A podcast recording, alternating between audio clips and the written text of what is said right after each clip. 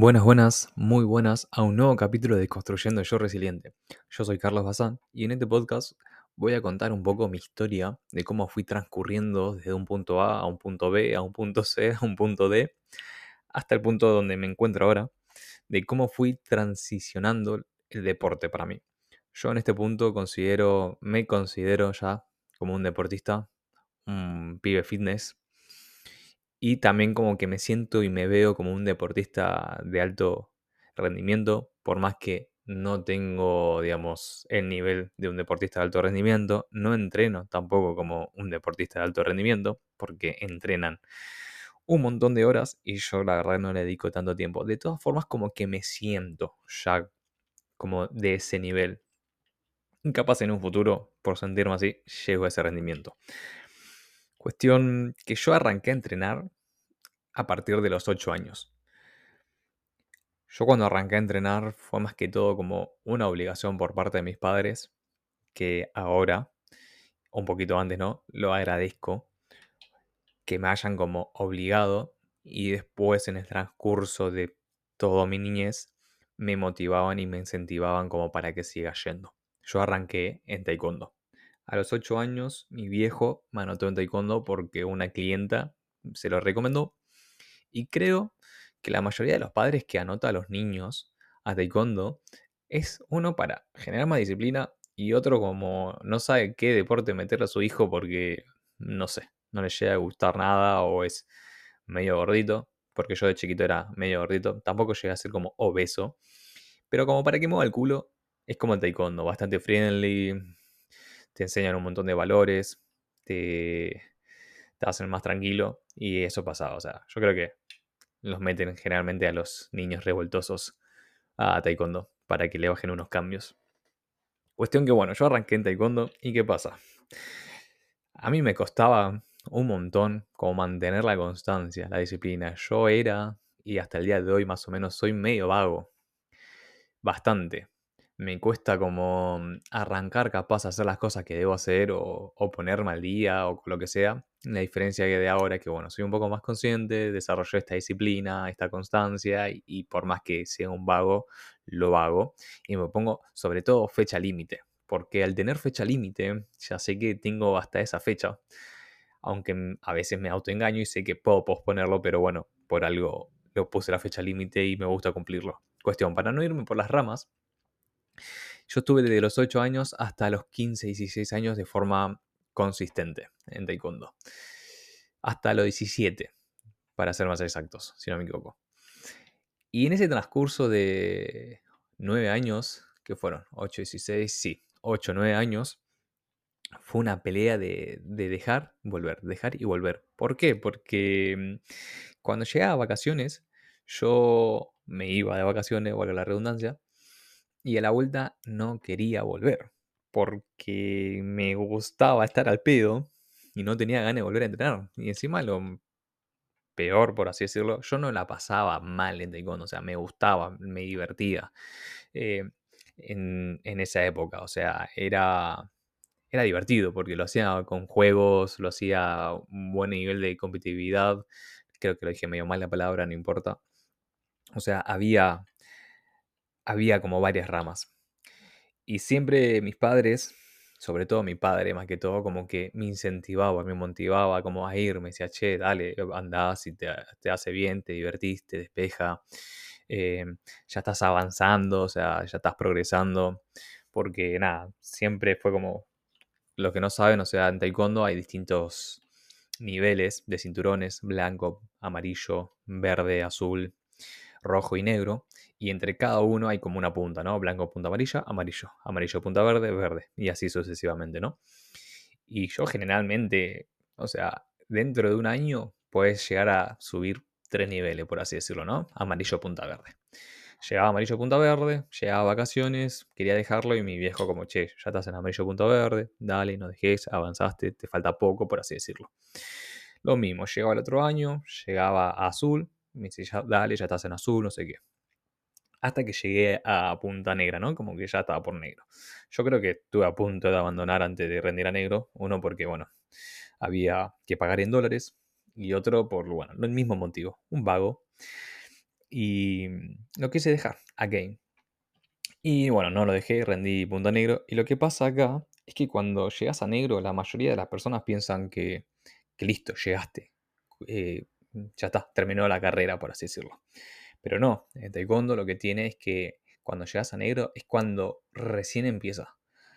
Desde blanco hasta negro es como, de, blanco hasta punta negra es como un preámbulo, como una introducción, una preparación física, una preparación mental, una preparación eh, de todo, ¿no? Y en negro es cuando el camino recién empieza. No me acuerdo muy bien la teoría, tenía una, una definición, porque nada, hay mucha teoría de Taekwondo, mucha filosofía, que me encanta. Yo sin darme cuenta en ese momento, ahora que lo veo como con otros ojos más de adulto, fue desarrollando esa disciplina, esa constancia, el respeto sobre todo. Yo allá a los 10 años, desde los 8 años, o sea, Taekwondo me enseñó eso, como siempre a mis mayores, usted y el respeto que se merecen, hasta el día de hoy.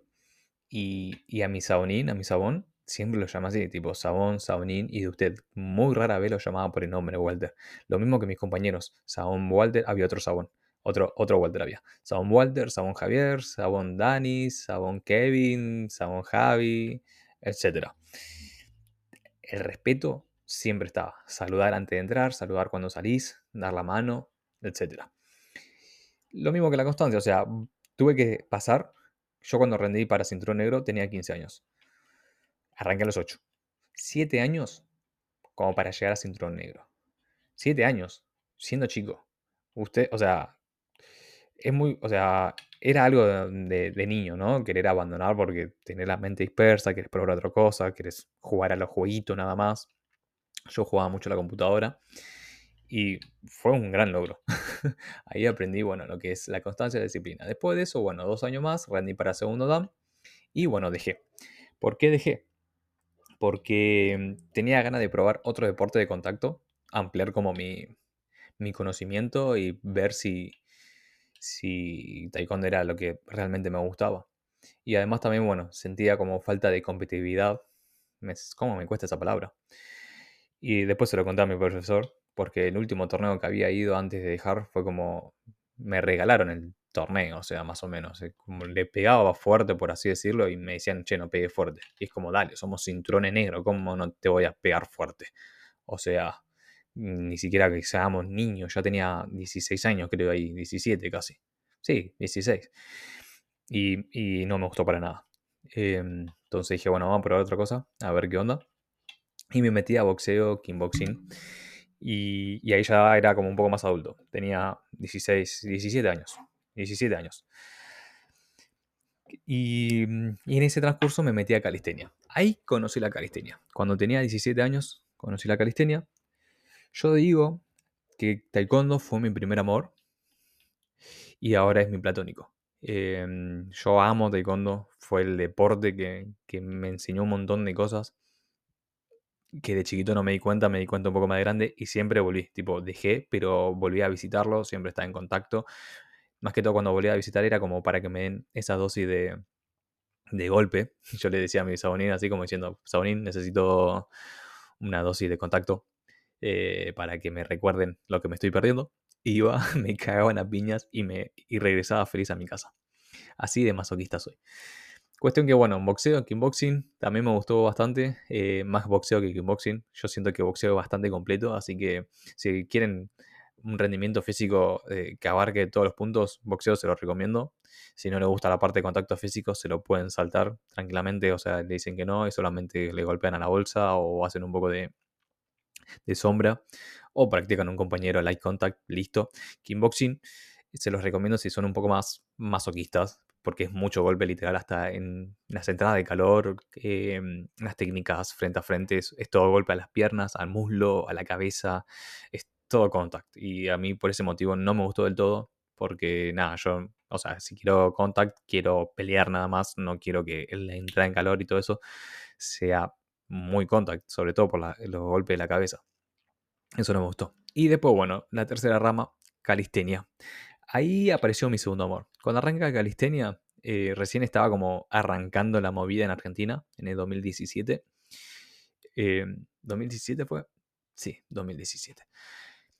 Me, me enamoré. No del todo, me quedé encantado, más que, más que enamorado, me quedé encantado lo que se puede desarrollar. Eh, tuve creo que cuatro o seis meses como mucho y nuevamente dejé porque arranqué, se me, se me hacía muy cara la, la, cuota y había sacado un pack de, sí, de cuatro o seis meses, no me acuerdo, por las tres disciplinas. Sí, estaba haciendo tres disciplinas. En ese momento, mis 17 años, era un enfermito de la actividad física. Tres cosas a la vez hacía. Incluso una vez a la semana jugaba la pelota, creo. Nada, todo preparándome físicamente para el, el gran esperado Bariloche, llegar bien. Después de eso me metí a gimnasio como también para tonificar un poco. Pero ¿qué pasa? Yo cuando, bueno, primero yo arranqué eh, a entrenar por, por, por, obligación, como para hacer algo. Como viste, todo, a todo niño le recomiendan, los padres lo meten a hacer una actividad física como para que se mueva. Después a mis 15, 17 años eh, entrenaba ya por estética. Comencé a entrenar por estética. Y cuando me anoté en el gimnasio fue justamente para eso, para estética y para llegar a Bariloche. Llega a Bariloche, hago destrozo en el viaje. Incluso lo peor es que antes de ir a Bariloche yo creo que había dejado de entrenar uno o dos meses porque ya había conseguido como un cuerpo piola. A mí qué me pasaba? Cuando, era, cuando estaba en esa edad nunca estaba tan conforme con mi cuerpo. O sea, como que siempre me veía gordito, nunca me llegué a ver flaco. Y en ese momento que estaba haciendo las tres actividades, incluso también estaba con un nutricionista, estaba con dieta de déficit calórico, eh, comía muy poco, dentro de todo tenía energía por suerte, por la cantidad de cosas que comía, o sea, la cantidad mínima que comía y la actividad física que hacía tenía energía sorprendente.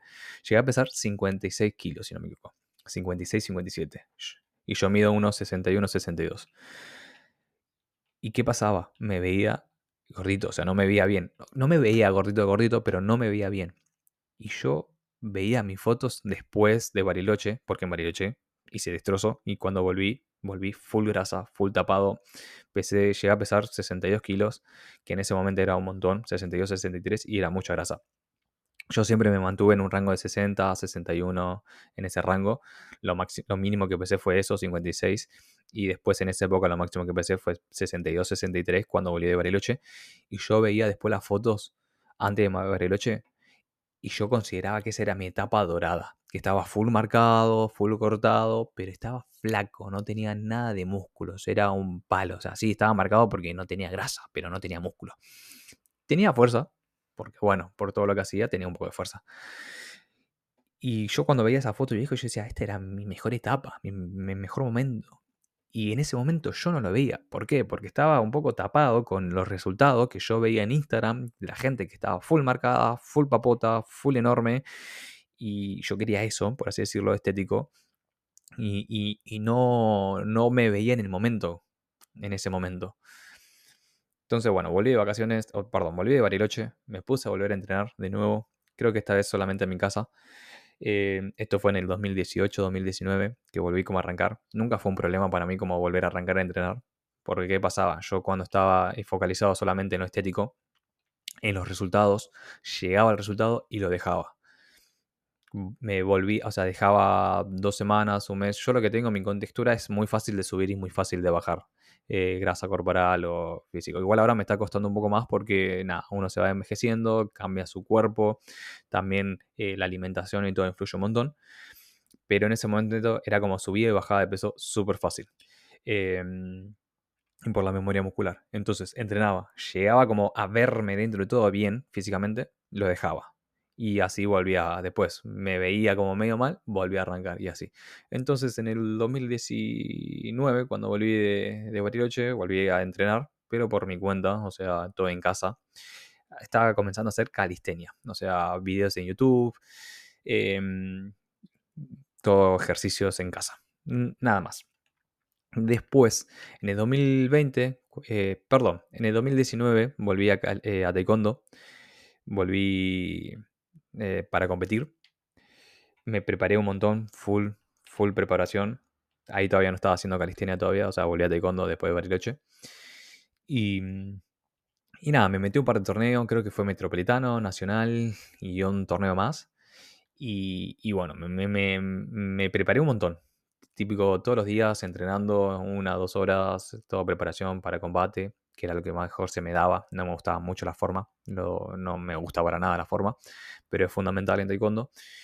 Y bueno, llegaron los torneos, no tuve los resultados que me hubiese gustado. De todas formas, eh, estoy conforme con el rendimiento que di y la pelea que di, porque nada, me enfrenté con campeones mundiales, eh, nacionales, internacionales, que eran flacos, que arrancaron igual que yo, viste, 8 años, pero capaz un poco menos.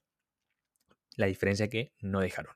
En cambio yo, no sé, un loquito de, que se preparó un mes antes y, con hambre de, ganar, pero bueno, tenía mucha más experiencia en, competencia de, alto rendimiento. Pero bueno, fue una linda experiencia, me gustó un montón. Creo que estuve un año en taekwondo, un poco más, hasta que llegó pandemia. Y ahí lo volví a dejar porque no me gustaba entrenar virtualmente taekwondo. Y comencé a entrenar ahí sí, calistenia en casa, porque no podía hacer otra cosa. Estaba todo cerrado con video de YouTube. Hasta que, bueno, en el 2021. En el 2021 eh, sucede que fallece mi hermano. Ahí fue un antes y un después, un punto de inflexión. Y después de eso, eh, o sea, seguía entrenando en casa. Y mm, a mí, ahí ya estaba como transicionando lo que era el deporte para mí.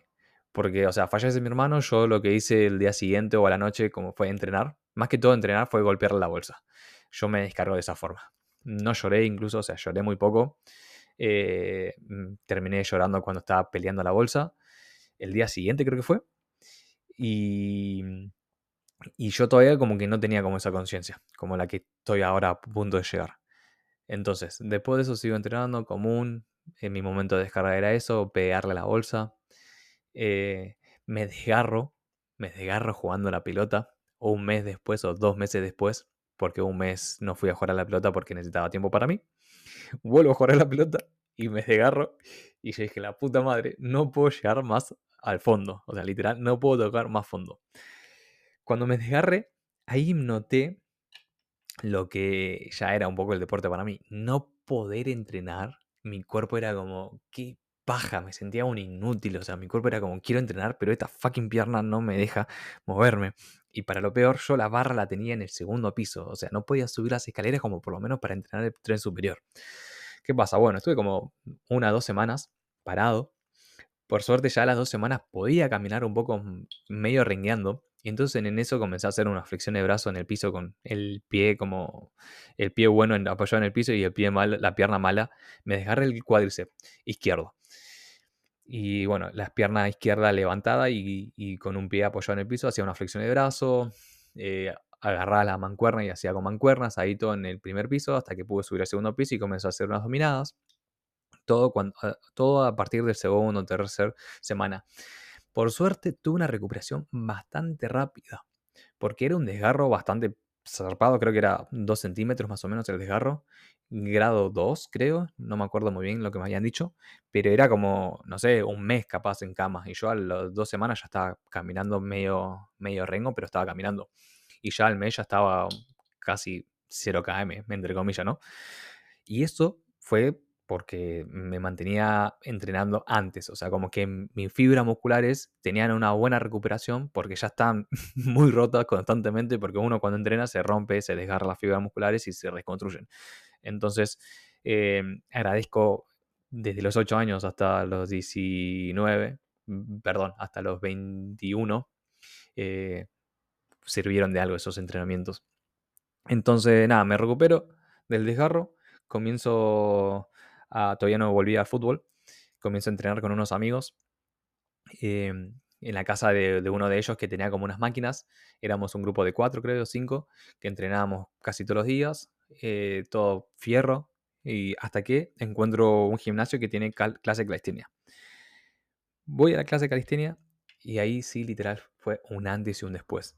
Esto sonará medio cliché, Ahora mm, concluyo que lo cliché tiene un poco de sentido, porque digo cliché porque en su momento cuando escuchaba, yo decía, che, banca, tanto es así, y me pasó y fue así.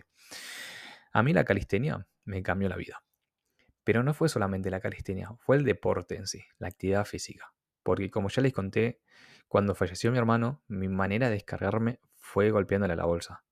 Fue entrenando, fue saltando la soga, fue haciendo flexión de brazos, fue llevando mi cuerpo un poco más al límite que a ver, no es del todo sano, no está del todo bien como desquitarse con el cuerpo mismo. Eh, ya aprendí eso, Yo, yo tenía como eso a mí, o sea, yo me desquitaba conmigo mismo.